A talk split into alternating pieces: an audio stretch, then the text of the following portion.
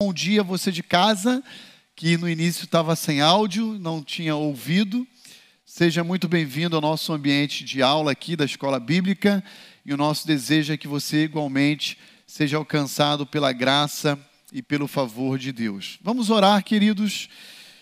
Muito obrigado, Senhor, por essa manhã agradável, abençoada.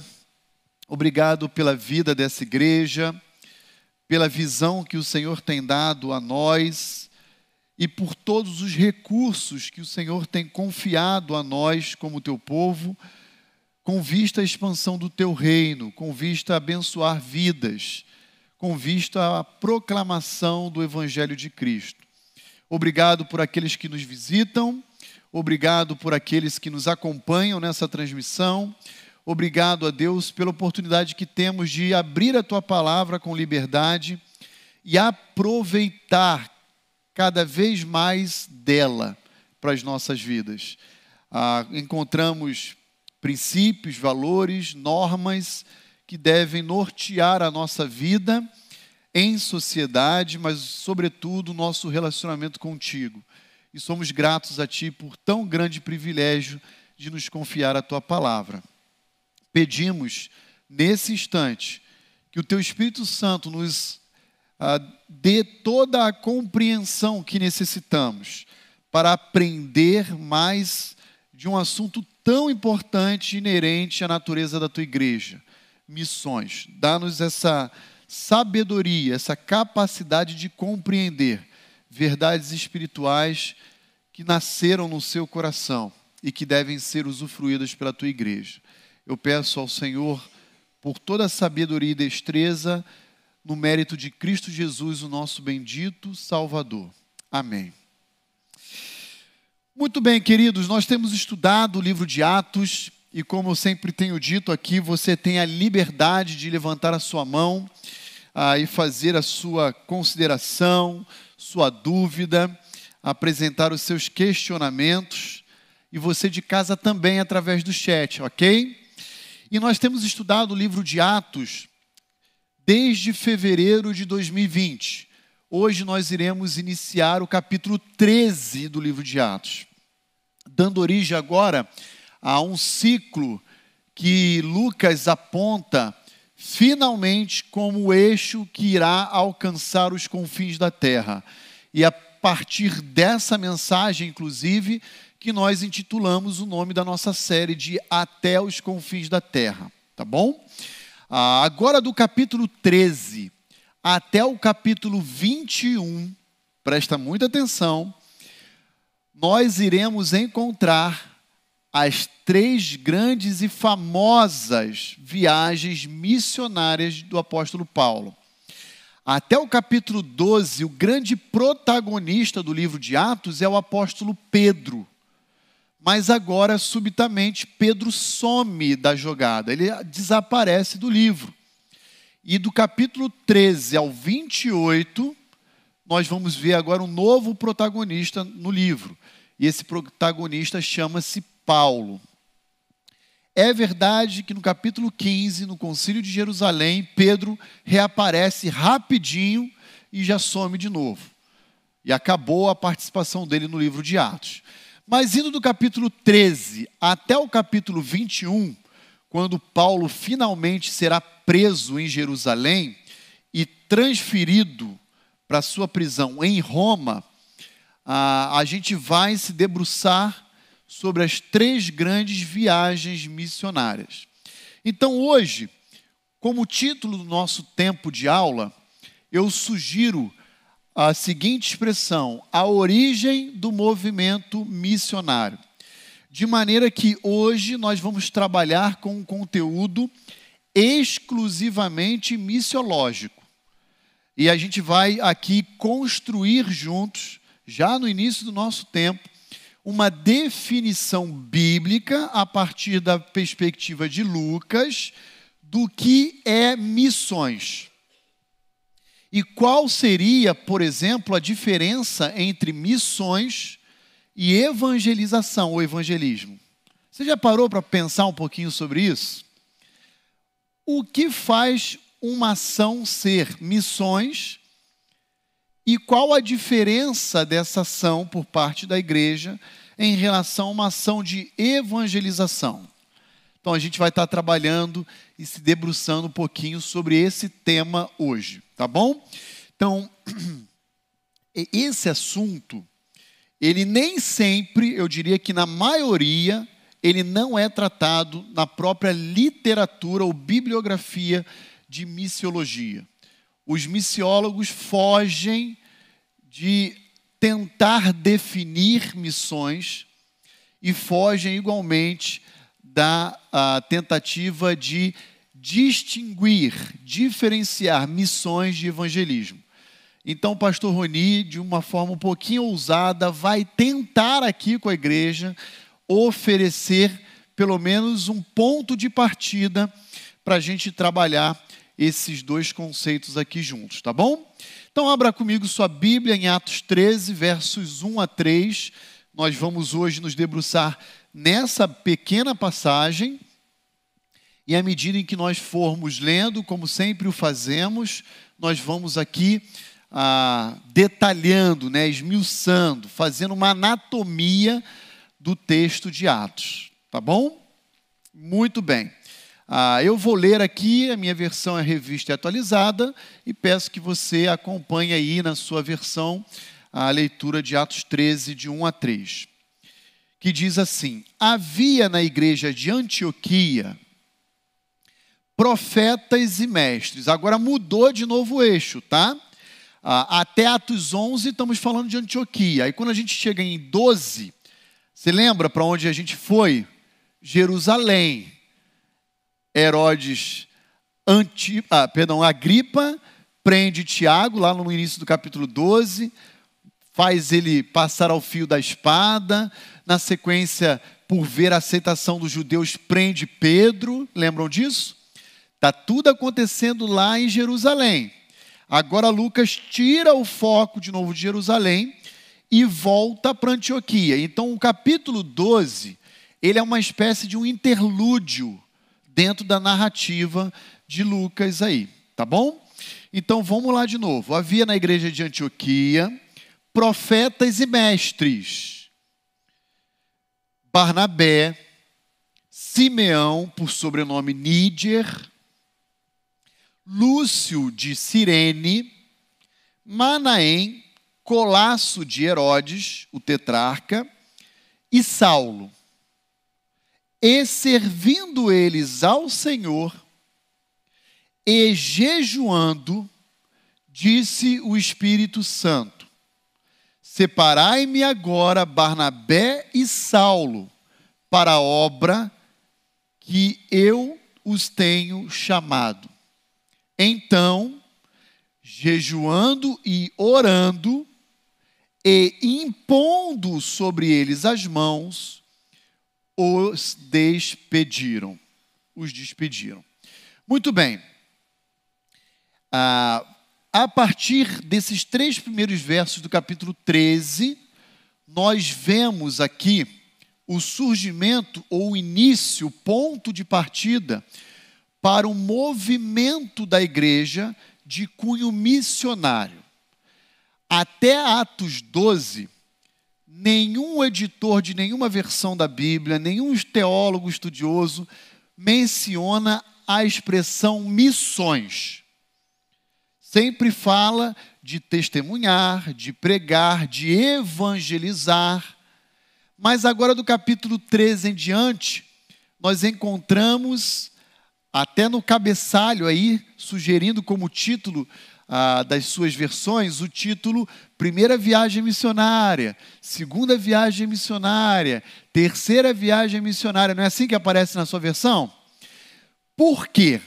Por que, que agora há uma compreensão praticamente é, uh, unânime de que essas ações agora não são mais evangelizadoras e sim missionárias? Então eu quero provocar vocês um pouquinho.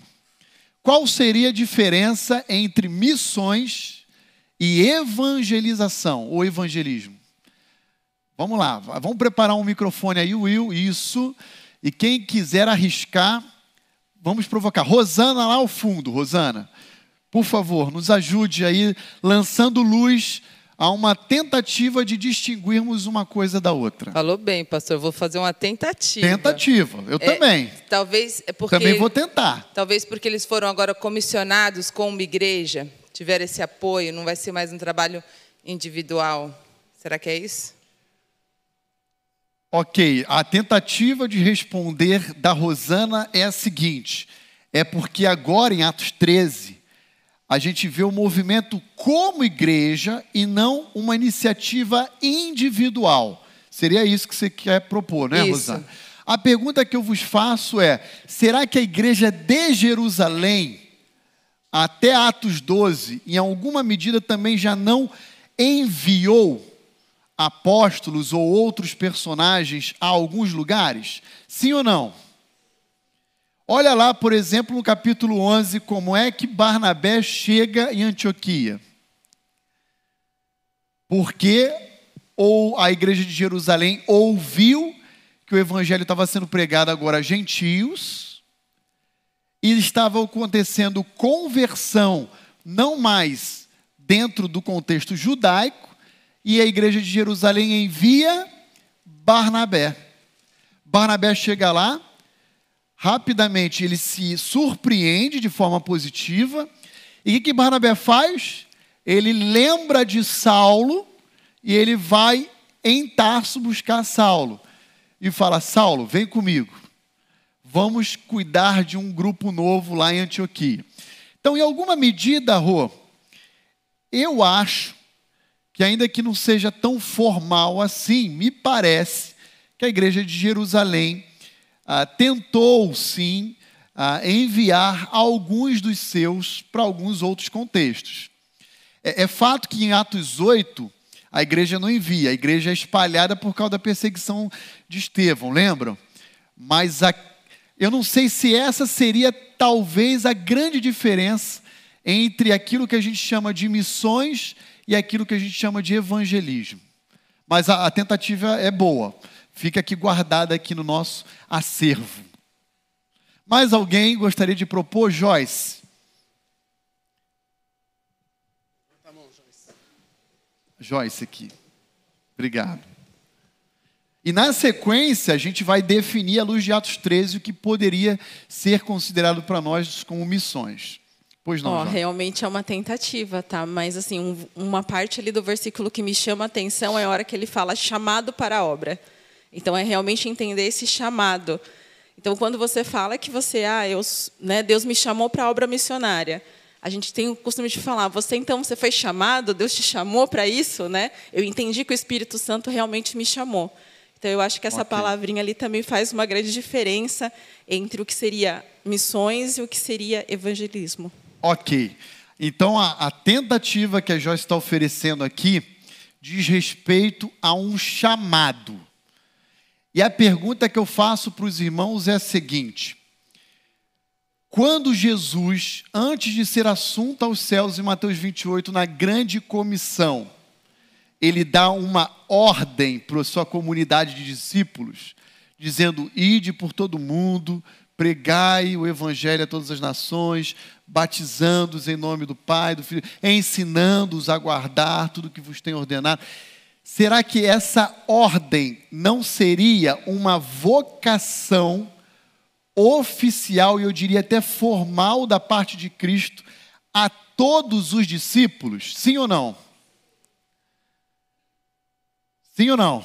Sim. Se sim, então o que acontece em Atos 13 é, em alguma medida, uma réplica de Mateus 28. Sim ou não? Porque a vocação é dada a todos os discípulos, todos os crentes. Então, fica aqui no acervo também. Veja, eu só estou construindo com vocês, tá, gente? Eu também não tenho uma resposta final, eu tenho uma impressão que eu vou compartilhar com os irmãos. Mais alguma tentativa? Israel, vamos lá. Chegar o microfone lá. Tentei fazer que nem a Joyce. O homem chegou lá do Rio Grande do Sul bem já, é, forte. É, tentei fazer que nem a Joyce de achar no texto, né? Ali está difícil. Eu fui nos versículos seguintes. Já que o evangelismo parece ser um papel de todos, pela missão de Cristo, será que não tem a ver com o público-alvo? Porque você vai ver mais tarde que Barnabé e eles são designados para uma região para um local específico. Olha, esse Né? gaúcho é bom mesmo, né? Caba, fera. Eu também acho que nessa direção, Israel. Eu também acho. Vamos, vamos, vamos guardar no nosso acervo aqui. Vamos, vamos juntando e reunindo todas essas contribuições. A, a proposta do Israel é que talvez o que distingue, diferencia missões de evangelismo tem a ver com o foco, com o alcance, com o grupo que é o objeto dessa proclamação. E aí Israel está olhando para os textos seguintes e vendo as regiões ali, então, é, onde ah, Barnabé e Paulo irão passar. Mais alguma tentativa? Quem dá mais?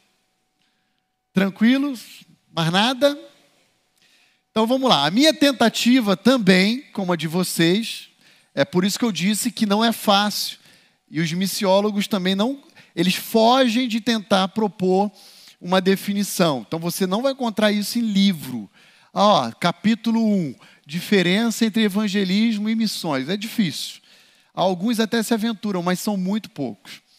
Me parece, irmãos, que olhando para o alcance que Paulo e Barnabé, num primeiro momento com João Marcos, depois Paulo e Silas, depois Paulo e Lucas, de... sempre é Paulo o grande protagonista, me parece que o que faz com que todos, de forma unânime, entendam que isso são é, viagens missionárias, tem a ver com o contexto de transculturalidade. Em outras palavras, missões é um ato de evangelização num contexto transcultural. É isso, resumidamente. Veja, até Atos 12, a gente falou de Jerusalém, contexto cultural, Judéia, cultural, Samaria, cultural. Estão comigo na linha de raciocínio? Agora eles, Paulo e os seus companheiros vão alcançar dois continentes desconhecidos. Quer dizer, conhecido no mundo antigo, porque fazia parte do império, mas totalmente desconhecido do judeu ortodoxo de Jerusalém ou da Judéia. E que continentes são esses? Ásia e Europa. Ásia e Europa. Aliás, Paulo, na sua carta aos Romanos, no finalzinho dela, ele externa um desejo de promover uma quarta viagem para alcançar a Espanha, que era a parte mais ocidental da Europa. Mas ele não, tudo indica que ele não conseguiu alcançar e realizar essa quarta viagem. Então, primeira ideia aqui que a gente está formulando juntos, veja, o pastor Roni não tem a palavra final nesse conceito, eu estou aqui inferindo a partir do cenário total de Atos que o que distingue um ato de evangelização de uma obra missionária se dá com o contexto transcultural. Nesse sentido, se essa construção ah, teológica que nós estamos fazendo aqui juntos for verdadeira, é possível falar em missões urbanas? Sim ou não? Hã? Não? Sim. Olha aqui o que a Francisca está falando. Aí, pastor, dentro dessa definição, seria um ato de evangelismo. Isso é verdade, mas é possível que dentro da nossa cidade a gente tenha, por exemplo, que é muito comum no sul, colônias de alemãos, colônias de ucraniano. Agora, por causa da guerra, eu estava vendo uma reportagem e fala que tem uma colônia de, ucranianos no sul, agora eu não lembro nem qual é o estado. É possível que, nos, por exemplo, em Indaiatuba tenha uma colônia de, sei lá, haitianos, venezuelanos. Sim ou não? Então veja, se a Igreja Batista Vida Nova se mobilizar para alcançar indaiatubanos, paulistanos, cariocas, mineiros que moram em Indaiatuba, isso seria o quê? Evangelismo. Mas se nós formos fazer um trabalho com haitianos que residem em Indaiatuba, isso seria o quê? Missões urbanas. Estão entendendo o que eu estou querendo propor e construir com os irmãos? Está claro isso? Por quê? Porque a gente vai estar tá entrando numa cultura, alcançando um grupo que não é o nosso, que é totalmente distinto.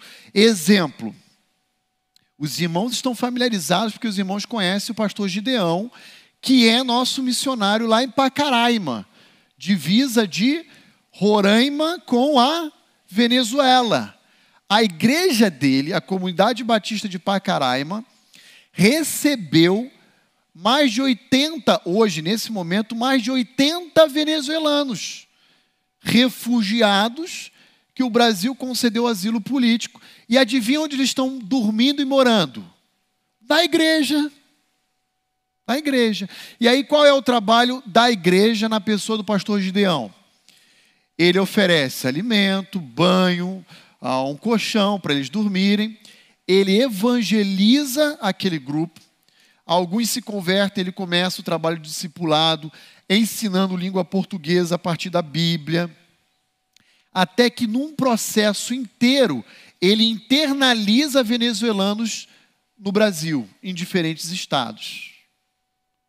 Isso é um trabalho de missões e urbano, no contexto dele, lá em Pacaraima. Estão entendendo, irmãos, o que eu estou dizendo? Eu poderia falar de missões nacionais, missões estaduais. Pensa assim agora comigo, ó. A gente tem um jovem aqui da igreja, o Felipe, que está acabando esse ano, se Deus assim quiser, o curso de enfermagem.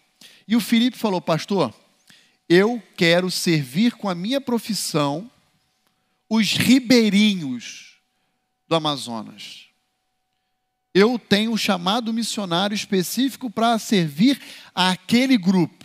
Pergunto a você: os ribeirinhos é ou não é transcultural? Adivinha?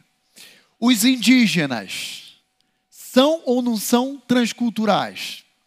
É outra realidade, irmãos. A gente está falando de missões nacionais. Por quê? A gente está falando de uma obra de evangelização num contexto que não é o nosso culturalmente brasileiro, mas que alcança pessoas dentro do nosso território. E isso é interessante, gente, porque antes, para se fazer missões, era necessário que a igreja enviasse o camarada do seu local para um outro contexto. E olha só o que Deus tem feito: tem trazido venezuelano, haitiano, ucraniano, porque eu estou sabendo que já tem um movimento também vindo para o Brasil de um grupo de ucranianos. Estão comigo, gente? Missões nacionais. E missões mundiais? Aí fica mais fácil.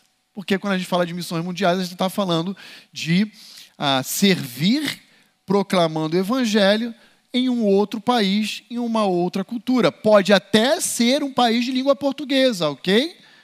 mas não necessariamente um país é, com a mesma cultura que a nossa. Estão comigo? Ajuda aí, sempre lembrando que eu também não tenho a palavra final no assunto, tá? Não sou especialista em missiologia. Eu estou construindo aqui, à luz do livro de Atos, algumas formulações teológicas com a igreja. Então, você já tem um ponto de partida quando um irmão do seu trabalho, um irmão da sua família, ele usa do seu espírito para capacitar, habilitar, convocar homens e mulheres com vista à salvação dos perdidos. Ele veio buscar e salvar os que haviam se perdidos. E aqui, dentro desse contexto que a gente está falando, é um contexto transcultural de perdidos, né? Porque se for um contexto local, é um contexto de evangelização, tá bom? Então essa é a ideia. Ok? Dá para a gente compatibilizar essa definição com o texto de Atos 13? Sim ou não? Olha lá. É uma ação planejada, idealizada, desejada por Deus, através da sua igreja local, no caso aqui, igreja de Antioquia, Antioquia da Síria, tá bom? Guiada, capacitada, vocacionada pelo Espírito Santo, com um objetivo bem definido, o de salvar os perdidos. Ok? Tranquilo? Muito bem. Então, ah, essa aí é a minha introdução da nossa aula de hoje. Agora a gente vai começar a examinar o texto propriamente falando. Danilo, vou fazer o microfone chegar lá nele lá. Bom dia, irmãos. Bom dia, pastor. Bom dia. É, uma dúvida. Na definição de cultura, missões transculturais, é, a gente está considerando nacionalidade apenas, ou também, por exemplo, no contexto urbano, é, se a gente, por exemplo, fizesse uma ação intencional para alcançar uma tribo urbana, como é chamado hoje em dia, um grupo hippie, Rastafari, enfim. Não é o contexto de Indaiatuba, né, mas é o contexto de muitos lugares. Sim, sim. Isso seria evangelismo ou missões? Então, a gente precisa entender se a cultura daquele grupo é a cultura na qual nós estamos inseridos. E por cultura, eu me refiro a um conjunto de hábitos, de costumes, ah, de valores. Então a gente tem que tentar definir essas coisas. Eu posso ter, como eu falei, um brasileiro que não é ah, um trabalho cultural, e sim transcultural. Exemplo, indígena. Ele nasceu no território brasileiro, ele é um brasileiro nato, só que ele vive debaixo de, uma ou, de um outro conjunto de crenças, de valores, de costumes, de hábitos. Então, esse camarada, isso para a gente ficar mais fácil. Agora, quando a gente pensa assim, ah, num grupo emo, que é aquele grupo é, que existe em alguns centros urbanos, que você não consegue verificar se é menino, se é menina, ele, ele é como se fosse um ser assexuado ou um grupo de skatista, ou um grupo de roqueiro, ou um grupo de. Veja, será que a cultura desse grupo não é a nossa? Aí é uma coisa muito subjetiva, Danilo, eu não sei dizer. Eu tenho a impressão que esses grupos têm a nossa cultura, só que eles enfatizam as diferenças. Não é que eles não tenham a nossa cultura. Eles, eles enfatizam alguns aspectos distintos da nossa cultura. Sabe por quê? Porque eles estão, por exemplo, adolescente e jovem, nas salas de aula, nas universidades. É a impressão que eu tenho. Pensa no grupo de skatista. Ele tem lá aquele estilão dele de boné para trás, né? assim que o skatista tipicamente ele se apresenta. Ele anda com skate, ele tem lá os seus hábitos. Mas a impressão que eu tenho é que talvez esse grupo específico, a minha impressão, tá? Não, seja, não seria transcultural. Aquele adolescente, aquele jovem está lá na sala de aula, ele está inserido no contexto de uma família, ele vai ao mercado, ao banco, à faculdade, ao, ele está fazendo estágio. Ele é uma vida normal, como a nossa. Então, eu acho que depende de caso a caso, Danilo. A gente teria que avaliar. Né? Agora, quando a gente pensa, por exemplo, em indígena, a gente pensa em colônias de outras etnias, aí a gente entende que esse povo às vezes nem sequer compreende a nossa língua, o nosso idioma. Ah, o hábito alimentar deles é outro. Vai numa tribo indígena. Eles não comem lá churrasquinho e É peixe, é o arroz, é, é a planta ali da horta deles que eles, né? O, o menino pré-adolescente ele é instruído a caçar. É, é, aí é outra realidade. Então é muito, muito, muito particular, muito subjetivo. Aí eu acho que vai depender da definição de cultura, né? O Isso. que é cultura, o que seria diferente da nossa. Exato. Quais Não, são legal. os pontos de contatos e os pontos é, diferentes, exatamente. É porque eu imagino que a estratégia para você executar missões transculturais, executar um evangelismo, é, é bem diferente. Então, o evangelismo, eu estou diferente. no trabalho, é algo, alguém que eu consigo me comunicar tranquilamente, porque a gente é, compartilha de um conjunto de valores semelhantes, né? Exato. E aí se vai para algo transcultural, mesmo que seja brasileiro, indaiatubano, porém de uma tribo diferente. É, Tem que analisar o que é cultura. Talvez Isso. o approach para esse grupo seja totalmente diferente do que eu faria para alguém que compartilha da mesma cultura que eu, né? Mas é, acho que depende da definição de cultura mesmo. É, é, eu iria nessa direção também. Por exemplo, a Adriana Justino, que é uma missionária que atua lá em Guiné-Bissau, que nós apoiamos também, ela, quando a Junta de Missões Mundiais falou para ela, ó, existe esse campo aqui para você atuar, que nós estamos carentes de obreiro. E o campo era Guiné-Bissau, é, ela fez um estudo, ela falou, como é que eu posso ser melhor assim efetiva nesse, nesse país. Veja, ele é de língua portuguesa, ah, tem pontos de contato, mas ela falou: ó, o índice de analfabetismo é muito alto. E eu tenho uma formação de pedagogia. O que, que eu vou fazer lá? Eu vou trabalhar com PEP. PEP é um programa de evangelização a partir ah, de um desenvolvimento de alfabetização. Então, ela trabalha tanto o que a gente chamaria hoje de EJA, que é para adultos, jovens e adultos alfabetizando, quanto para criança. Então, ela começou a plantar escola. E ela começou a ensinar a ler, a escrever. E a partir da onde? Da Bíblia. A partir do texto sagrado. Então, começou-se um trabalho de evangelização lá em Guiné-Bissau, que é um trabalho missionário, porque é uma outra cultura, outros hábitos, a partir da alfabetização. Então, ela conseguiu canalizar de forma estratégica, intencional, as suas ações de acordo com aquela cultura. Então, por exemplo, um profissional da saúde, um profissional da educação, dependendo da sua formação, você pode ser muito bem útil ah, em determinados contextos. Por exemplo, um profissional na área de educação física. Ele vai para um determinado país trabalhar com escolinha de futebol, com natação, e aquilo ali é uma porta de entrada grandiosíssima para esse profissional, porque ele entra como um profissional, consegue o visto e lá ele desenvolve um trabalho missionário para alcançar com a sua atividade de formação. Então, aí a gente tem que estudar cada caso um caso, né? Fica bem bacana. Muito bem. Ah, então agora vamos olhar aqui verso a verso. Faltam sete minutos para o nosso intervalo. Passou tão rápido, eu nem reparei. Mas vamos lá. Vamos para o primeiro versículo lá. Ó. Olha lá comigo, versículo 1 de Atos 13.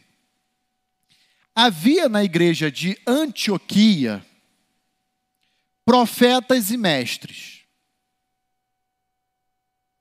Quantos? Não sabemos. Mas Lucas vai destacar cinco. Agora perceba que Lucas não está dizendo que só haviam cinco. Ele destaca cinco, depois que ele diz que havia profetas e mestres. Quais são esses profetas e mestres?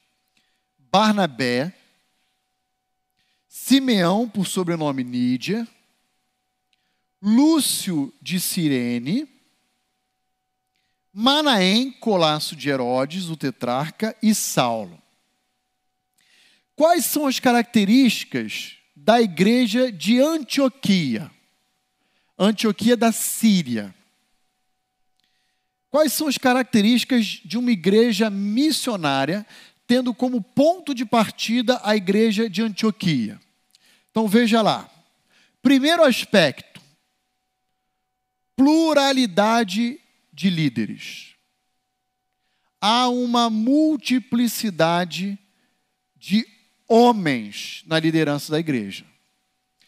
Mais uma vez, isso tem nada absolutamente a ver com preconceito, com racismo, com discriminação, mas sempre que você encontrar nas escrituras sagradas a descrição de ofícios de liderança, sempre você vai ver os autores bíblicos remetendo a figuras masculinas. No contexto de Antioquia, cinco homens. Cinco homens. Qual é uma outra característica dessa igreja? Além de uma pluralidade de líderes. Às vezes eu vejo, eu conheço igrejas grandes, de 500 membros, mil membros, até mais, que só tem um pastor. Só tem um pastor. Eu conheço, não são poucas não, são bastante. Especialmente no meu contexto de onde vem, o Rio de Janeiro. Muitas igrejas, grandes, com um único pastor. eu não vou fazer é, juízo de fato sobre nenhuma igreja, mas de valor eu vou emitir. Tem problema. Pode escrever, tem problema. São igrejas que não são pastoreadas efetivamente.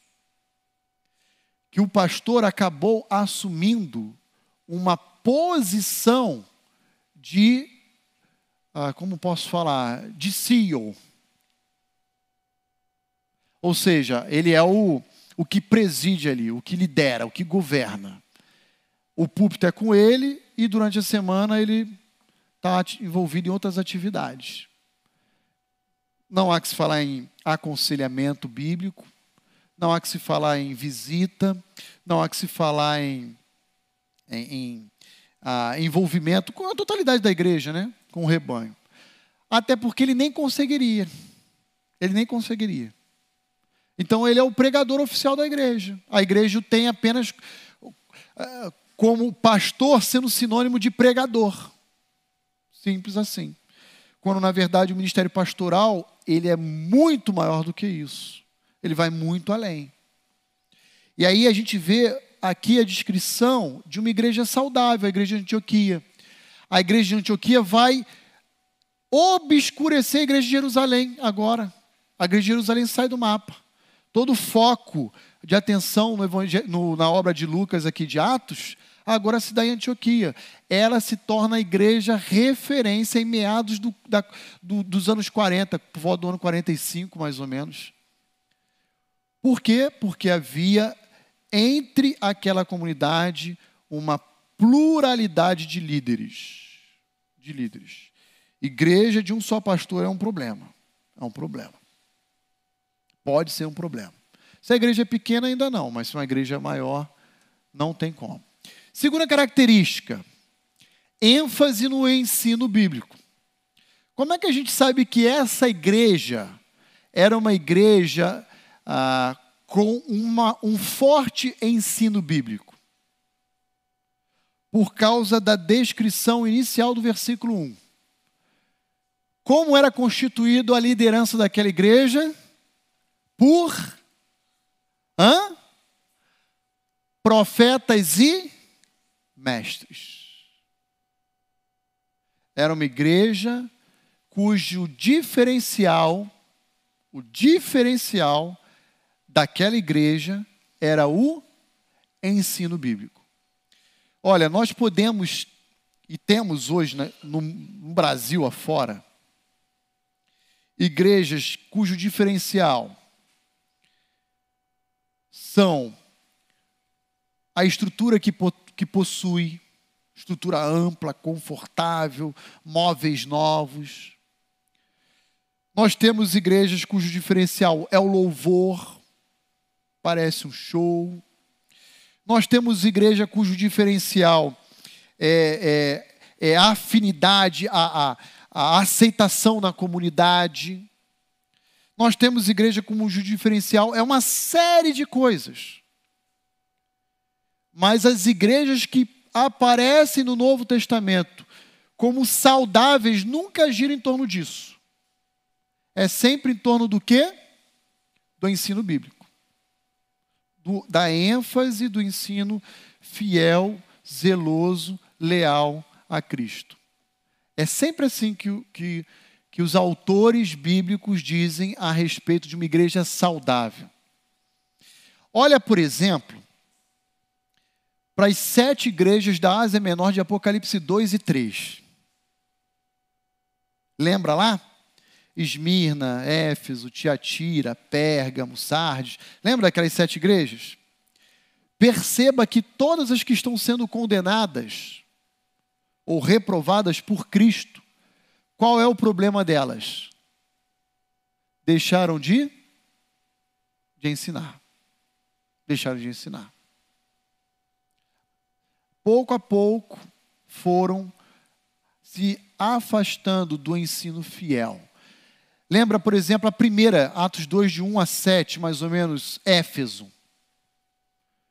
Volta ao teu primeiro, você abandonou.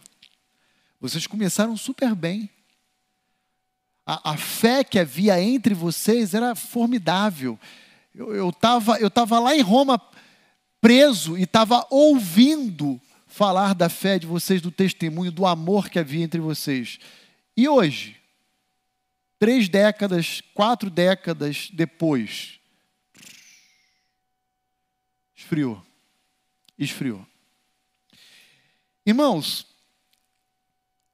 deixa eu fazer uma consideração antes da gente sair para o intervalo, que é muito importante. Gravem isso no coração de vocês, na mente, para ficar ecoando.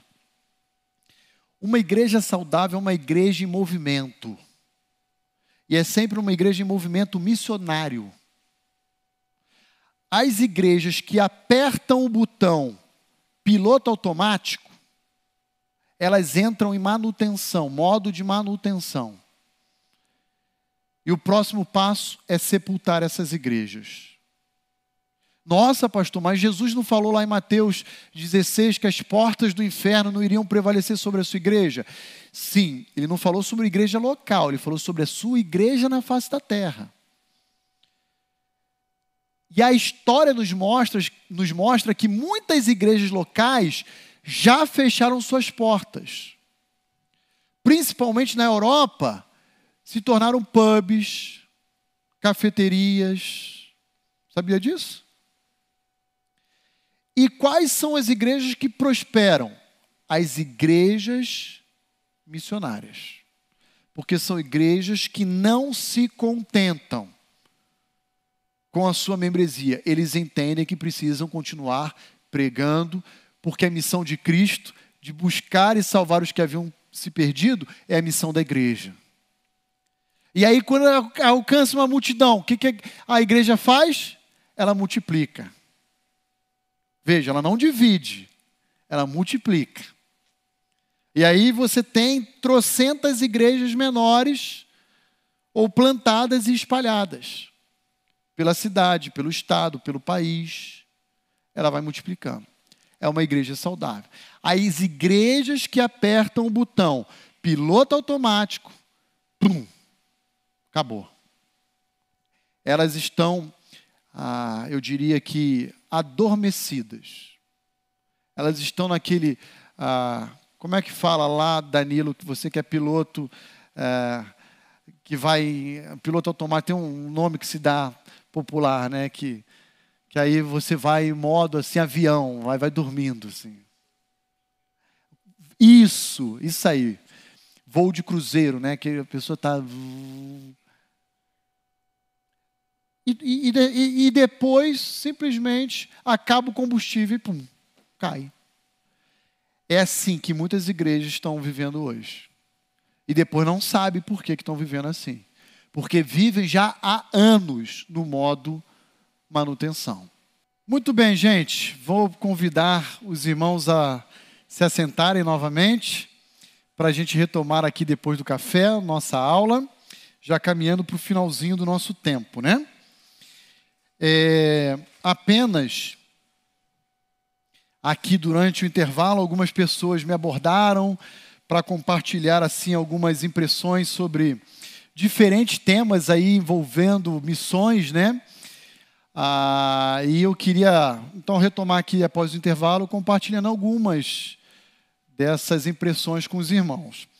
Uma delas diz respeito, por exemplo, às agências missionárias.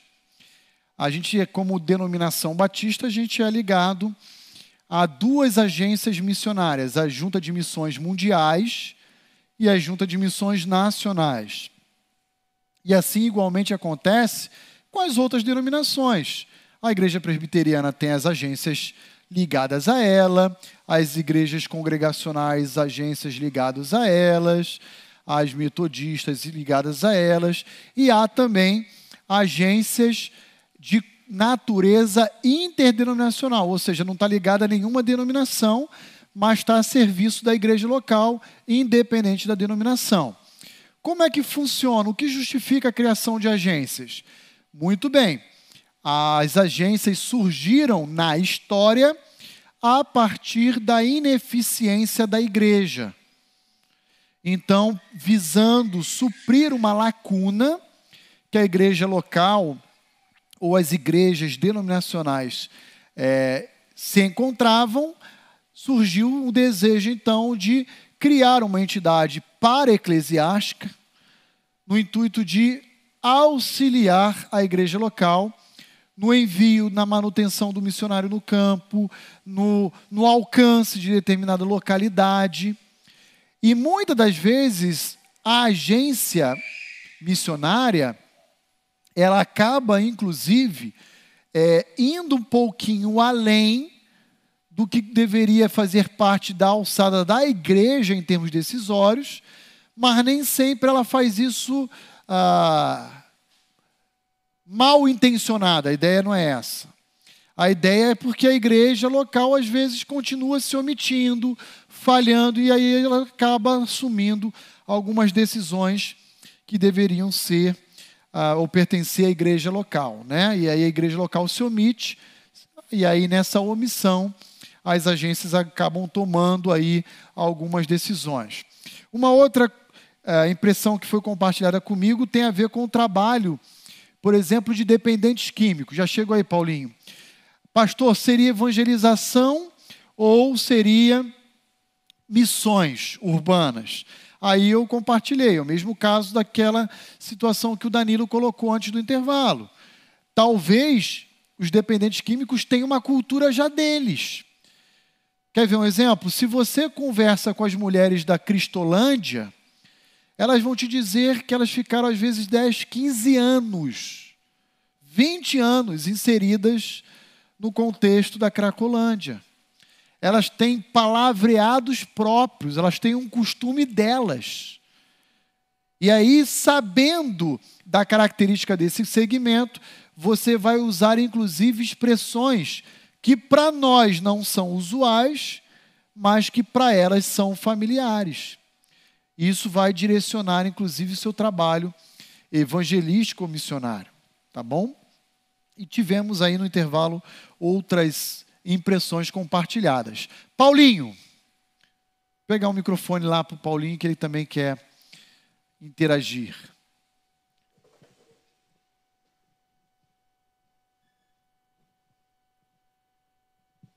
Pastor, será que as igrejas não estão terceirizando agências missionárias?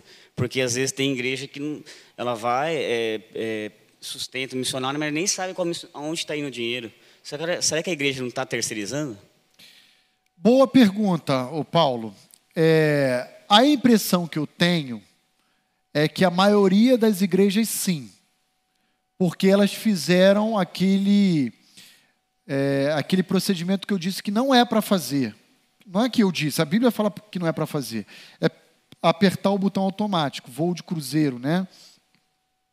Ah, ela, ela não quer ter trabalho, ela não quer cuidar do seu obreiro ela, ela quer, às vezes, pegar o dinheiro, depositar e falar: agência, está contigo aí.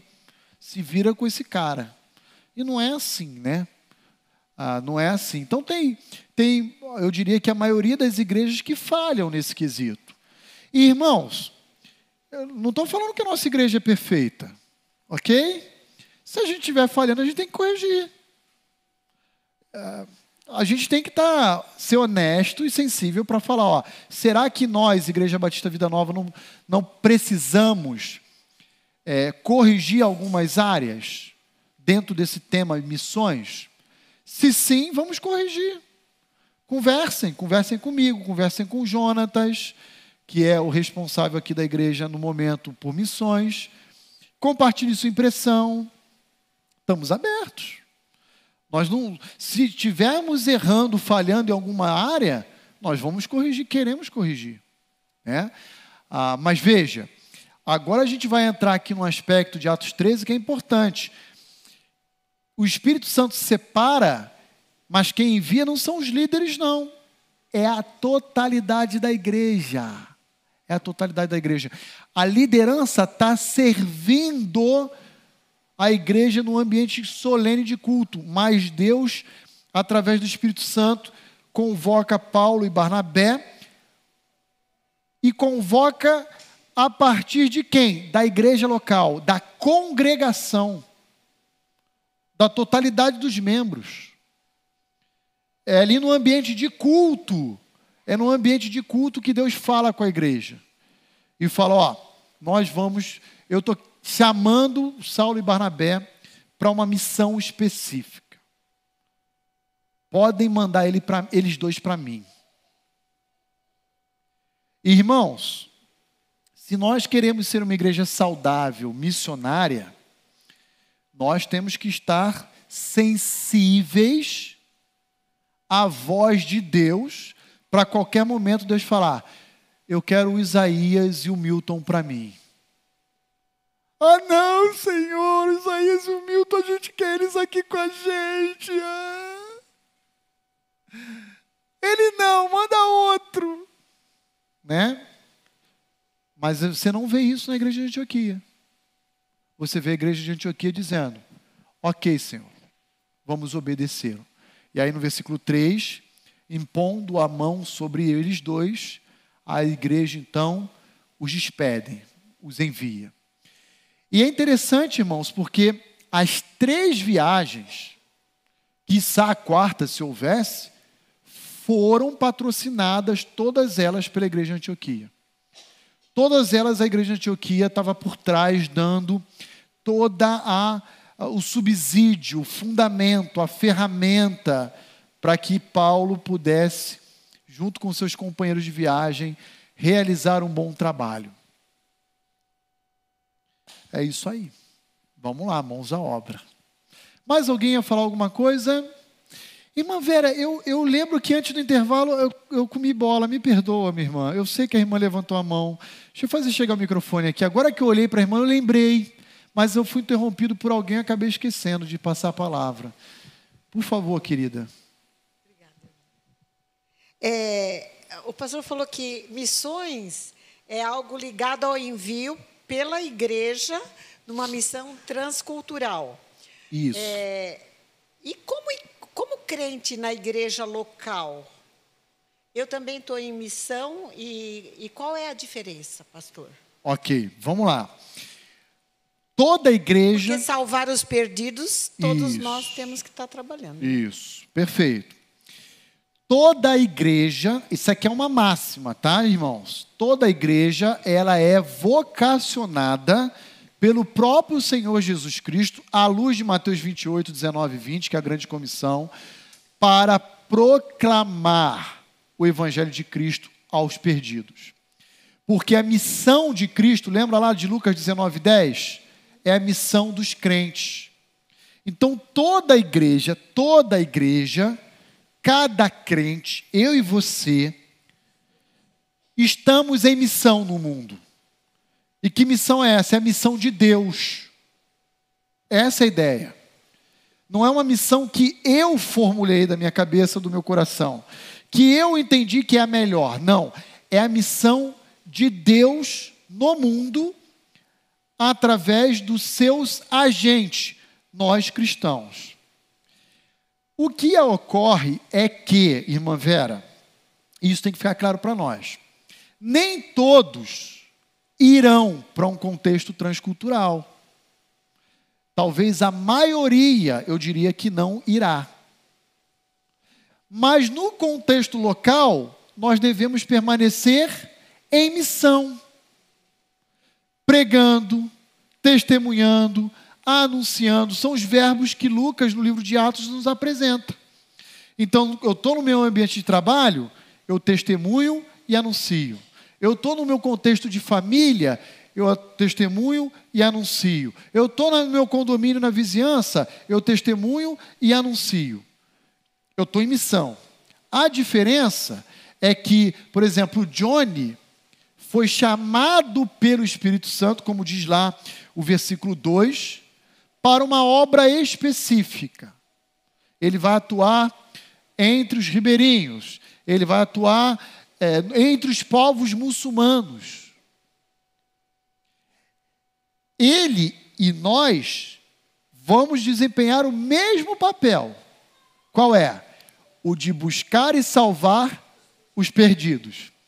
Mas nós vamos fazer isso no nosso contexto familiar nosso, cultural nosso. Outros vão fazer no contexto transcultural. Quando fazemos no nosso contexto, isso é evangelismo. Quando faz, ocorre isso no contexto transcultural, isso seria missões. Ajudou? Ficou mais claro? Diante dessa definição que eu estou propondo aqui, formulando com a igreja. Tá bom? Tudo bem, irmãos? Tá claro? Dúvidas, críticas, pedradas podem dar. Tá bom? Ok, então veja. O que, que nós falamos antes do intervalo? Olha para a igreja de Antioquia como uma referência no primeiro século, a partir da quarta década, meados dos anos 40, 44, 45, Antioquia passa a ter o protagonismo dentro do cristianismo, por ser uma igreja saudável e missionária. E o que, que aquela igreja tem de tão importante para ser modelo? Veja, primeira característica, uma liderança múltipla, plural. Haviam profetas e mestres. E aí Lucas destaca cinco. Segunda característica, ênfase no ensino bíblico. Como é que a gente chega a essa conclusão? Por causa da descrição dos seus líderes. Eles eram profetas e mestres, ou seja, indivíduos que portavam a revelação de Deus, no caso dos profetas, uma mensagem de Deus para exortar, admoestar, encorajar, instruir a igreja de Cristo de Antioquia, e mestres, provavelmente fazendo uma referência àquilo que Paulo fala em Efésios 4:11 de pastores mestres. Pastores mestres. A ideia de líderes com uma forte ênfase no ensino. Tá? Então, ênfase no ensino. A terceira característica, sensibilidade à voz de Deus. Era uma igreja sensível ao que Deus estava fazendo no seio dela. E como é que a gente percebe isso? Olha lá o versículo 2. Se você estiver usando a minha versão aqui, que é a revista é atualizada, você vai encontrar o verbo servir. E servindo eles ao Senhor. Mas se você estiver usando, por exemplo, a NVI ou a NVT, vai ter outro verbo, o verbo adorar. Qual é o verbo original que Lucas utiliza? Servir seria diaconel ele não usa diaconel. E adorar seria proscunel. Também ele não usa proscunel. Qual é o verbo que ele utiliza aqui, pastor? Olha aí, vê se você sabe que verbo é esse. Ele usa a expressão leiturgel. Lembra de alguma palavra na língua portuguesa? Leiturgel é o quê? liturgia. Ok? É essa palavrinha que Lucas está utilizando aqui. Por isso que a gente tem que estudar um pouquinho do original, para entender e aproveitar melhor o texto. Quando no versículo 2 Lucas está dizendo que esses cinco líderes estão liturgiando, eles estão conduzindo uma ação solene de culto público no seio da igreja de Antioquia. Só que é mais fácil traduzir como servir ou adorar, é mais curto, né? Mas aí você perde a ideia de que todo o pano de fundo que se passa em Atos 13 se dá em qual momento da igreja? No momento de culto. E aí lá vai o pastor Rony Chato chamar a atenção da igreja Batista Vida Nova de novo. Crente não pode negociar culto. Não pode negociar ambientes próprios que a igreja oferece para sua edificação e para a glória de Deus. Não pode, gente. Sabe por quê? Qual é o momento exato em que o Espírito Santo fala à igreja? Em Atos 13? No culto público. No culto público. Aliás, isso é muito comum que pastores, missionários, entre outros obreiros, sejam vocacionados por Deus em ambientes de culto. E aí, na hora do apelo, o indivíduo fala: Hoje Deus me chamou para o ministério pastoral. Hoje Deus me chamou para o ministério missionário. E aí, a igreja percebe isso. E de repente fala assim: Ô Johnny, peguei o Johnny hoje, né? Ô Marcão, cara, tu já pensou em receber um treinamento para ir para o campo missionário? Porque eu acho que você tem um chamado. Aí o Marcão fala assim: Ô oh, meu Deus, quem falou para ele? Eu não comentei com ninguém, nem com a Tati, minha esposa. Aí eu digo: Marcão, sabe quem falou? Foi o Espírito Santo. Foi o Espírito Santo. Irmãos, comigo foi assim. E certamente com outros missionários, pastores, também foi assim. Houve um momento na minha juventude em que eu tinha uma carreira inteira pela frente, eu era oficial da Marinha. Já falei isso para a igreja. E eu tinha esse chamado. E eu ficava, Senhor, será que isso é chamado mesmo? Será que eu estou romantizando? Será que é um assovio, eu estou pensando que é um chamado. Se eu não quero fazer nenhuma burrada, né? Vai que eu não fui ah, chamado, vocacionado. E aí, de repente, olha só que interessante. Eu era líder de adolescentes lá na minha igreja do Rio. E alguns pais de adolescentes falavam assim para mim no intervalo ou no final das reuniões: Roni, você já considerou a possibilidade de ser pastor? Aí eu olhava para aquela pessoa e falava assim, hum, pensando quem falou para ela. E aí a pessoa falava assim, sabe por quê? Eu acho que você tem um chamado. Aí eu guardava aquilo na minha cabeça. De repente passava uma semana, duas, o meu pastor, pastor Valmir Claudino, homem de Deus que eu admiro muito, vou levar a marca do ministério dele na minha vida, falou assim para mim num, num dia no gabinete: Roni, você deveria considerar a possibilidade de ir ao seminário. Aí eu, meu Deus, e agora? E Deus foi formulando e construindo convicções. Quem disse para um, quem disse para outro? O Espírito Santo. Foi revelando. E quando eu fui para o seminário, a igreja não, não tinha dúvida em relação ao meu envio. O pastor assinou minha carta de recomendação, meu envio, e a igreja unanimemente tinha falado: ó, esse é um jovem que tem um chamado. Abandonei, minha carreira, fiquei desempregado, fui estudar, concurso público, tudo mais. Os irmãos já conhecem um pouquinho a história, né? Para eu me sustentar. Ah, enfim, sensibilidade à voz de Deus. Então, voltando para essa terceira característica aqui que eu queria chamar a sua atenção, é a seguinte: Se você é um crente relapso, provavelmente nenhum daqueles que estão aqui na EBD é. Porque se vocês estão aqui na EBD, isso já é um sinal de que vocês não negociam, ok? Porque vocês poderiam estar em outros lugares. Mas como essa aula fica gravada, e sabe lá Deus quem vai assistir ela um dia, né, por ação do Espírito Santo, nós cremos assim, é capaz que Deus esteja falando nesse momento a você. Pare de ser relapso, de ser relaxado. E participe da sua igreja. E pode ser que não seja nem da vida nova. Pode ser alguém de outra comunidade, de outro contexto, que esteja ouvindo essa aula. Vá para a sua igreja local. É lá que Deus quer falar com você, te vocacionar, te usar para o reino dele.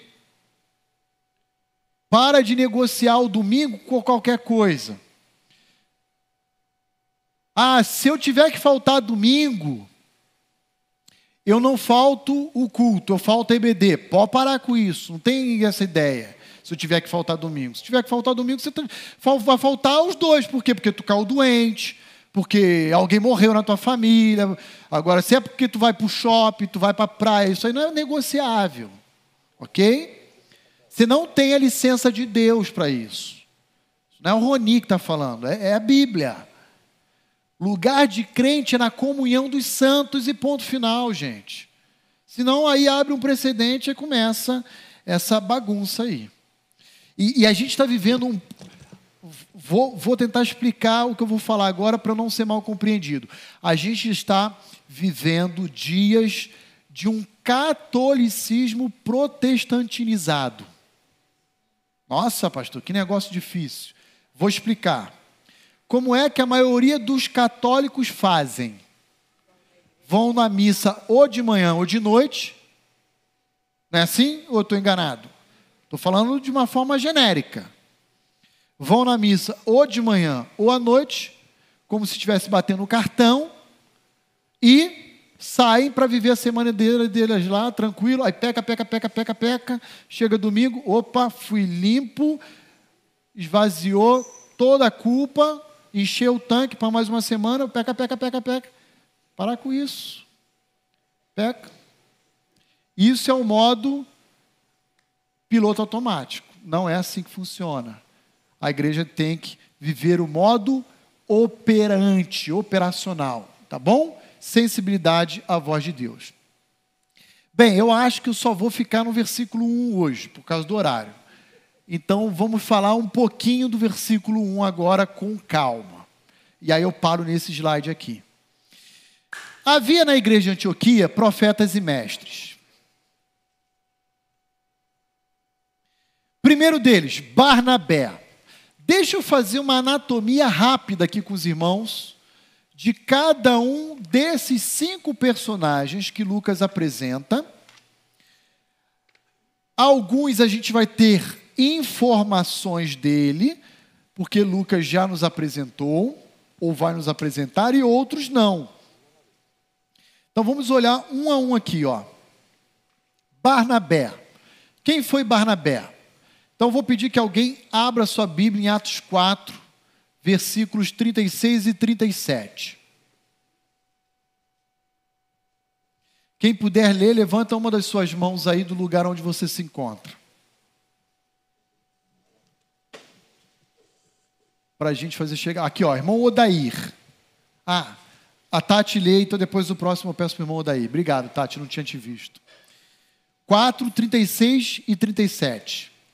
José, a quem os apóstolos deram o sobrenome de Barnabé, que quer dizer filho da exortação, levita, natural de Chipre, como tivesse um campo, vendendo-o, trouxe o preço e o depositou aos pés dos apóstolos. Então, ó, segura com o microfone aí, Tati.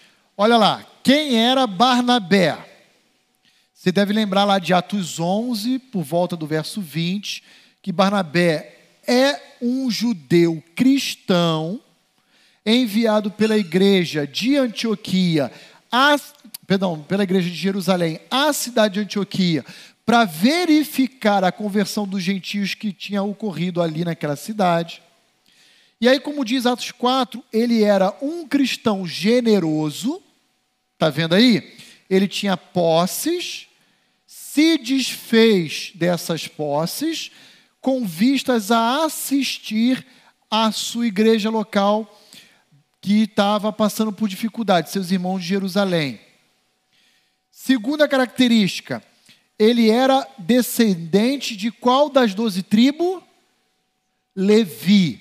Está lá, versículo 36. Ele era um levita.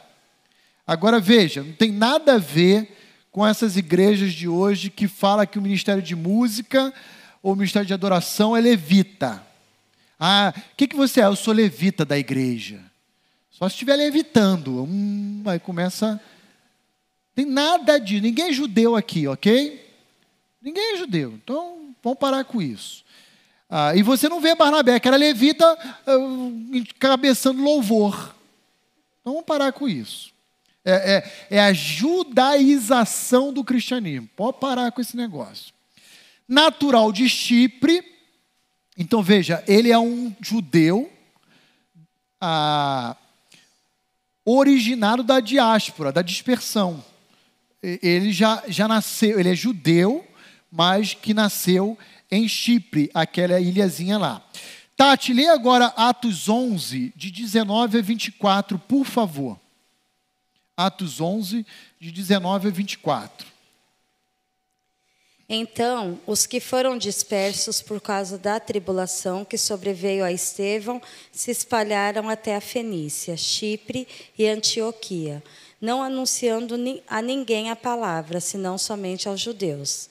Alguns deles, porém, que eram de Chipre e de Cirene e que foram até Antioquia, falavam também aos gregos, anunciando-lhes o evangelho do Senhor Jesus. A mão do Senhor estava com eles, e muitos, crendo, se converteram ao Senhor. A notícia a respeito deles chegou aos ouvidos da igreja que estavam em Jerusalém, e enviaram Barnabé até Antioquia. Tendo ele chegado e vendo a graça de Deus, alegrou-se e exortava a todos a quem com firmeza de coração permanecessem no Senhor, porque era um homem bom, cheio do Espírito Santo e de fé, e muita gente se uniu ao Senhor. Muito obrigado, Tati. Então, mais um pouquinho de quem era Barnabé. Lembra lá de Atos 4,36? Eu esqueci de mencionar um detalhe. O nome dele era José. É o Zé o Zé da igreja. O Zé da igreja de Antioquia, né? Mas atribuiu-se o nome dele a Barnabé por ser o filho da exortação. Ok, agora aqui em Atos 11, especialmente o verso 23 e 24, veja, ele chega a Antioquia e ele se alegra. Ele não é tomado por ciúmes.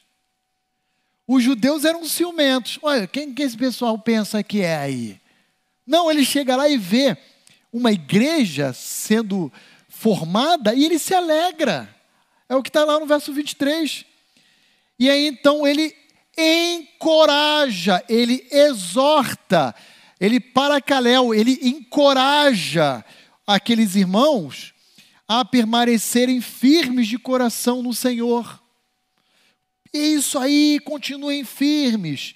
Por que, que ele faz isso? Ele se alegra, ele encoraja, ele se anima, porque o verso 24 diz que ele era um homem bom, um homem cheio do Espírito Santo e de fé. Ele tinha visão do negócio. Quando fala que ele era um homem de fé, ele tinha uma compreensão mais ampla do que Deus estava por fazer com aquela comunidade. Ele não à toa que dos cinco líderes da igreja de Antioquia, quem encabeça a lista? Barnabé. Olha lá, havia na igreja de Antioquia profetas e mestres, Barnabé, e aí continua com os demais. E quem Barnabé era ainda? Colossenses 4,10, Tati. Pedir essa última ajuda aí. mais um pouquinho da informação a respeito do líder da igreja de Antioquia. Ele foi enviado por Jerusalém, mas acabou permanecendo em Antioquia e assumindo a liderança daquela igreja lá. Sal- Sauda-vos Aristarco, prisioneiro comigo, e Marcos, primo de Barnabé, sobre quem recebeste instruções, se ele for ter convosco, acolhei-o. Muito bom. Então vejam aí. Barnabé era sobrinho de Maria, aquela a mãe de João Marcos que está lá recebendo na casa dela em oração a igreja de Jerusalém para interceder por Pedro, lembra? E primo de João Marcos. Não à toa que Barnabé vai levar João Marcos com ele e na companhia de Paulo na primeira viagem aí. Tá bom? Então tem um grau de parentesco. Tudo bem? Esse é um pouquinho de Barnabé. Segundo personagem lá em Atos 13, 1. Simeão, por sobrenome Níger. Simeão era um nome popular no primeiro século, no contexto judaico. É um nome hebraico, Simeão. Tanto que você tinha é, é, Simeão aparecendo repletamente ali nos evangelhos, tá? Ah, teve um indivíduo que teve encontro com Jesus, era fariseu, Simeão, tem vários Simeões. Só que aqui, ó, tem um detalhe. O sobrenome dele era Níger. Níger é uma expressão latina que significa negro. Negro. Então era Simeão negro. Provavelmente esse indivíduo era também um judeu ah, de origem da diáspora, que, que nasceu em, fora de Jerusalém, né, fora de Israel, ah, em outra parte, e provavelmente no território da África. Tudo indica que ele é um africano. Daí o nome negro, alguém de pele escura. Tá bom? Então, olha só a salada, a diversidade da igreja de Antioquia. Um judeu, um indivíduo de ascendência judaica, mas provavelmente africano. Aí vem um terceiro indivíduo, chamado Lúcio de Cirene. Cirene já era um território gentio, então agora a gente está falando de um gentio. E Lúcio também é um nome latino, que significaria Lucas. Então aqui é possível, presta atenção, que o autor do livro de Atos seja esse Lucas aqui, o Lúcio de Cirene. É possível. Ele não se apresenta na primeira pessoa. E eu, por exemplo. Ah, Barnabé, Manaém, Simeão ah, e eu. Ele fala Lúcio de Cirene. Há uma divergência. Há, há alguns estudiosos que acham que aqui é um outro Lucas. Aquele lá de Atos 11 que pregou para os gentios ah, e não mais apenas aos judeus. A gente não tem aqui uma conclusão é, é, fechada, né? Mas pode ser que ele esteja se referindo a Lucas. Fato é que aqui a gente tem um, um gentio. Então veja, a gente tem, ah, quando a gente pensa em Barnabé, um judeu, quando a gente pensa em Simeão, um africano de cor negra, quando a gente pensa em Lúcio de Cirene, a gente está pensando num gentio, a gente tem Manaém. Quem é Manaém? Na minha versão, Colasso de Herodes, o tetrarca. Ele, o que, que é o Colasso? Colasso é irmão de criação. É alguém que foi criado com Herodes Antipas. Isso é Colasso. Ah, o que, que significaria isso?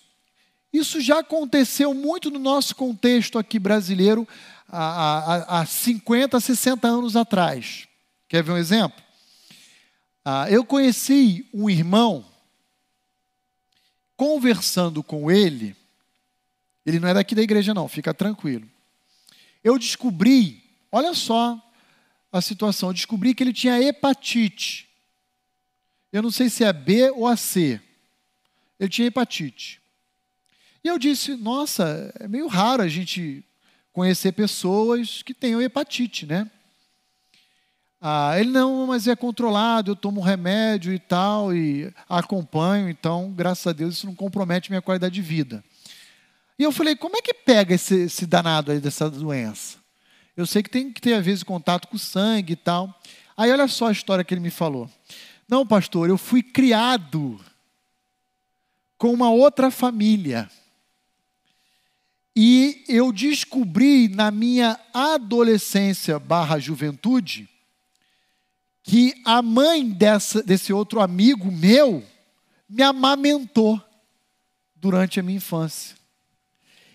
E a mãe desse amigo tinha hepatite.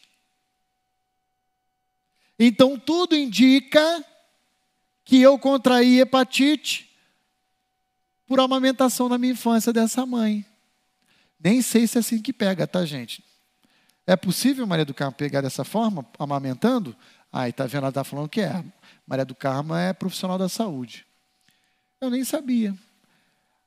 Então, pastor, eu ligo uma coisa a outra, eu acho que eu contraí hepatite. Quer dizer, ele foi criado pela mãe de um amigo, de uma outra família, que o amamentou, inclusive. Ah, isso era comum. Meus avós eram assim. A mãe dava peito, era assim que falava, né, para as outras crianças. Seu avô, sua avó era assim. Se você for conversar com seu avô, sua avó, se ele estiver vivo ainda hoje, vai dizer: Ah, eu não mamei na minha mãe. Colasso de Herodes. Há alguns estudiosos que acham que os pais biológicos de Manaém eram de alguma forma servos da casa de Herodes o Grande, que foi pai de Herodes Antipas, e que então eles acabaram crescendo juntos ali. Mas o que eu queria chamar sua atenção aqui é para o seguinte fato: olha só como Deus dirige a história. Herodes Antipas, um indivíduo que foi hostil ao Senhor Jesus Cristo. Lembram? Quando o procurador ah, Pôncio Pilatos, ó, estava falhando já o HD aqui, vai julgar Jesus, ele fala, vai lá primeiro passar por Herodes Antipas. E como é que Herodes Antipas recebe a Cristo? Zombando, debochando, escarnecendo. Ah, eu estava curioso por conhecer você, faz um milagre aí, faz um milagre aí. Jesus olha para a cara dele e fala: não é comigo isso. Ah, então perdeu a graça. Volta lá para Pôncio Pilatos. E o seu irmão de criação, digamos assim, o seu colasso, ele é um líder da igreja Antioquia. Olha só. Mesma criação, ok? Dois caminhos totalmente opostos. Existem pessoas assim hoje? Famílias assim? Sim. O pai e a mãe da mesma criação. Um vira líder de uma igreja e o outro totalmente rebelde, desviado e afastado. Acontece. A história nos mostra. Manaém é um caso que deu certo, enquanto Herodes Antipas deu errado. Deu errado. E por último aí nós temos Saulo. Eu sei que você conhece bastante sobre a vida de Saulo. Mas deixa eu ler aqui com vocês. Vou pedir que o microfone chegue ao irmão Odair, para ele fazer a leitura de duas passagens rápidas aqui, para que a gente lembre quem era Saulo. Irmão Odair, por favor, leia para nós Filipenses capítulo 3. Filipenses 3, de 5 a 11. De 5 a 11.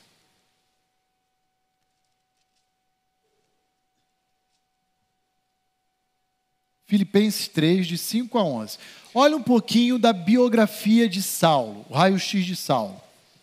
Circuncidado ao oitavo dia de vida, filho de, da des, descendência de Israel, da tribo de Benjamim, hebreu de hebreus, quanto à lei, fui fariseu. Quanto ao zelo, persegui a igreja, quanto à justiça que há na lei, irrepreensível. Todavia, o que era para mim um lucro, passei a considerar como prejuízo por causa de Cristo.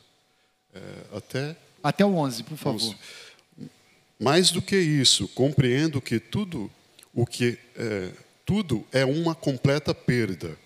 É, Quando comparado à superioridade do valor do conhecimento de Cristo Jesus, meu Senhor, por quem decidi per perder todos esses valores, os quais considero como esterco, a fim de ganhar Cristo e ser encontrado nele, não tendo por minha a justiça que procedo da lei, que procede da lei, mas sim a que é outorgada por Deus mediante a fé, para conhecer Cristo e o poder da sua ressurreição e a participação nos seus sofrimentos, identificando-me com ele na sua morte, com o propósito de que de seja como for a ressurreição dentre os mortos, nela estar presente. Muito obrigado. Segura aí, meu irmão. Veja, olha aí, ó. Circuncidado ao oitavo dia. Eu não vim da tribo de Levi como veio Barnabé, mas eu vim da tribo de Benjamim. Saulo diz. Hebreu dos hebreus. Quanto ao zelo, perseguidor da igreja. Você conhece bastante as ações de Saulo. Fui criado aos pés de Gamaliel, mestre da lei respeitado entre os judeus. E ele continua descrevendo a quanto a justiça que é na lei eu era irrepreensível, mas por causa de Cristo considerei tudo isso como perda. Uma última passagem, e a gente para por aqui. Atos 22. Por favor, irmão daí. Atos 22, de 3 a 5. 3 a 5.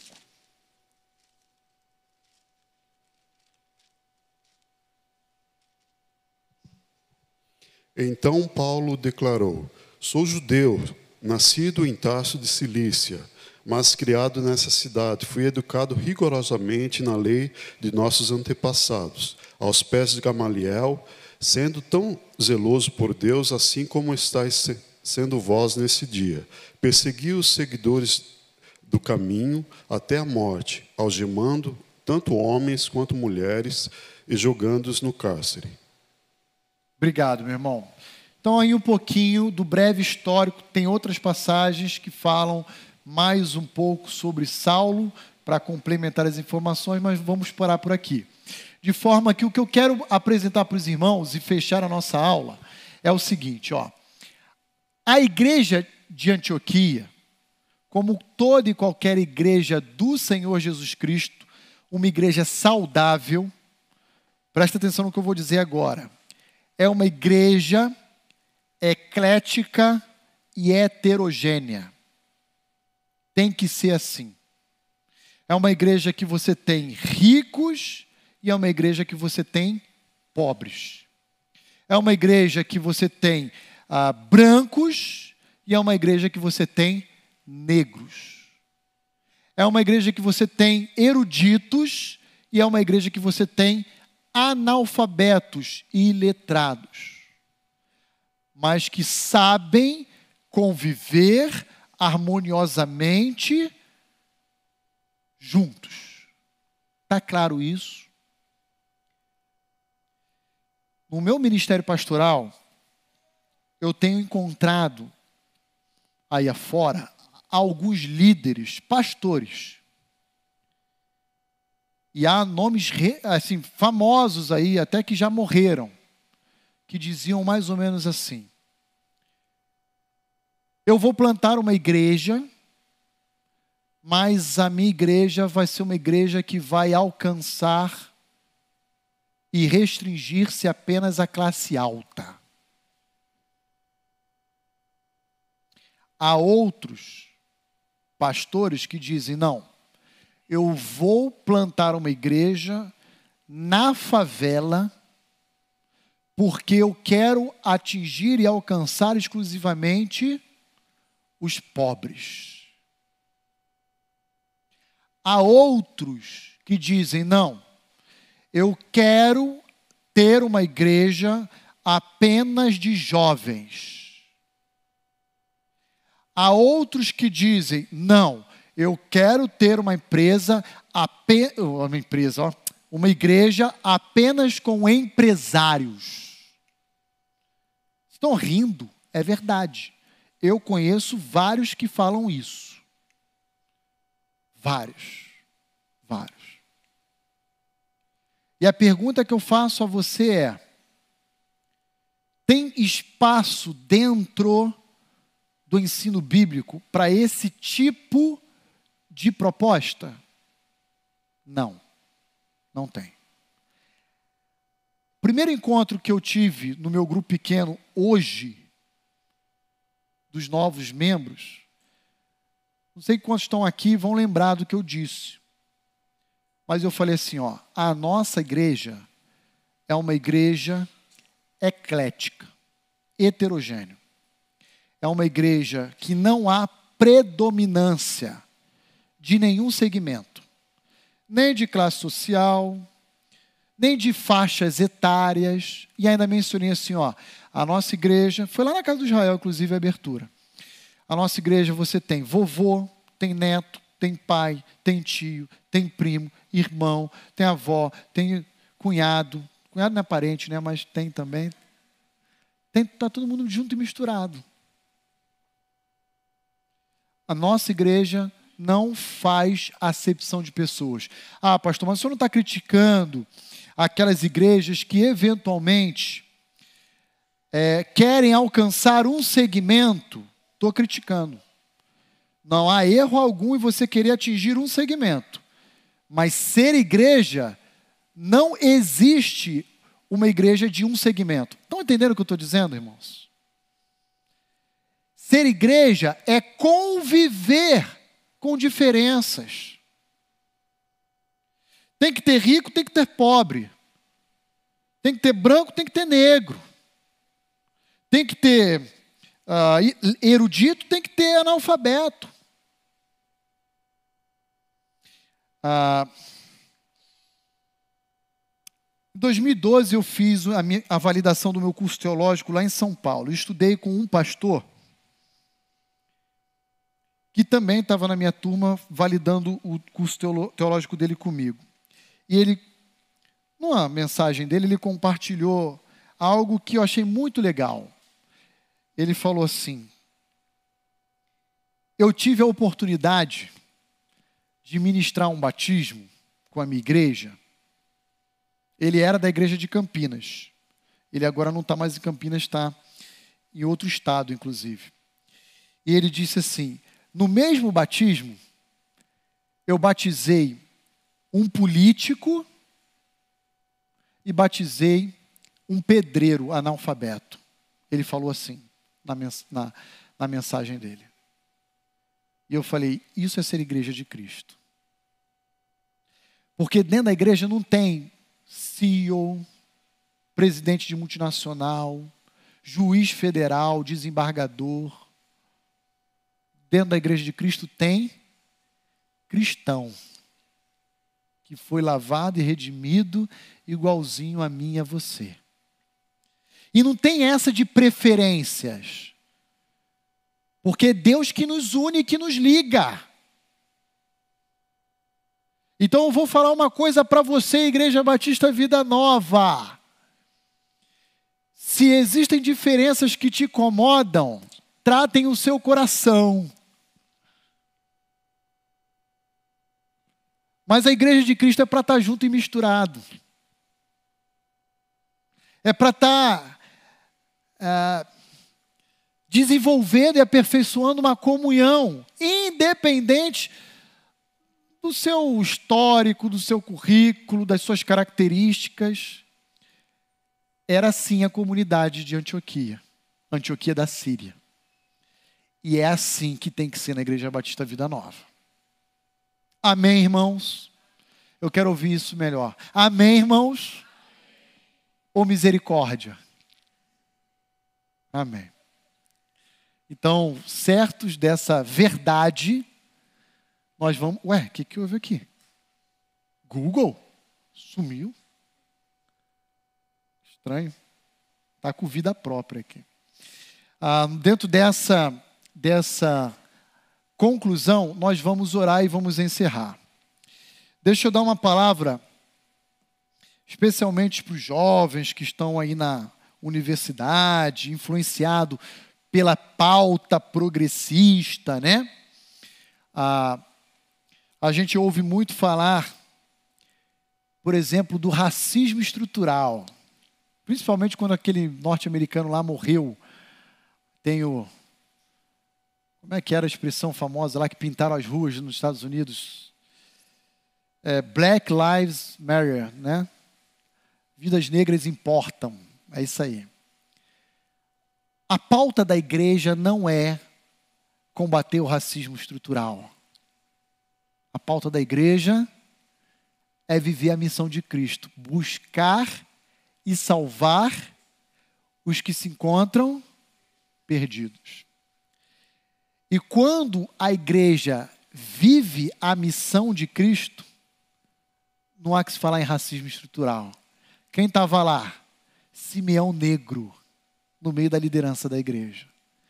Vocês acham que a igreja antiga estava assim, não, a gente tem que ter cota na liderança da igreja. Para com isso, gente. Tem que ter cota lá no ministério infantil, dos adolescentes, dos jovens. Para com isso. O racismo estrutural, bem como outras pautas progressistas estão sendo faladas aí fora, eles caem por terra quando o próprio evangelho é vivido pela igreja. Entenderam?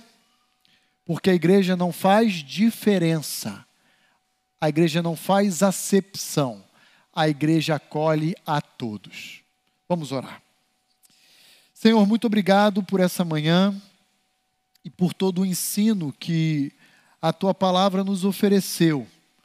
Ela nos ajudou a pensar um pouquinho melhor a respeito que é missões e, ao mesmo tempo, nos propor um autoexame daquilo que a nossa igreja tem feito em relação à missão de Cristo.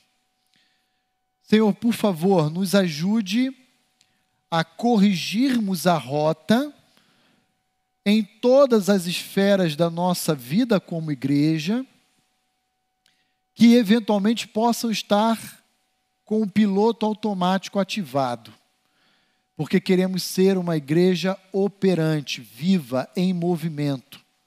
Uma comunidade mobilizada, guiada, conduzida pelo Teu Santo Espírito, para buscar e salvar os que se encontram perdidos. Por favor, Senhor, nos ajude nessa nobre missão. E eu peço ao Senhor, não apenas por mim, mas por cada um dos meus irmãos, pelo teu auxílio, pela tua sabedoria, pela tua condução em direção a esse propósito. Eu peço isso a Ti em Cristo Jesus. Amém. Amém. Que Deus nos abençoe. Até logo mais à noite, às 19 horas, quando estaremos aqui nos reencontrando para juntos prestarmos o culto ao Senhor. Peço perdão pelo avançar do horário. Que Deus o abençoe e a você de casa também. Se for possível, venha estar conosco aqui presencialmente. Será uma alegria enorme dar um forte abraço pessoalmente em cada um de vocês. Que Deus os abençoe.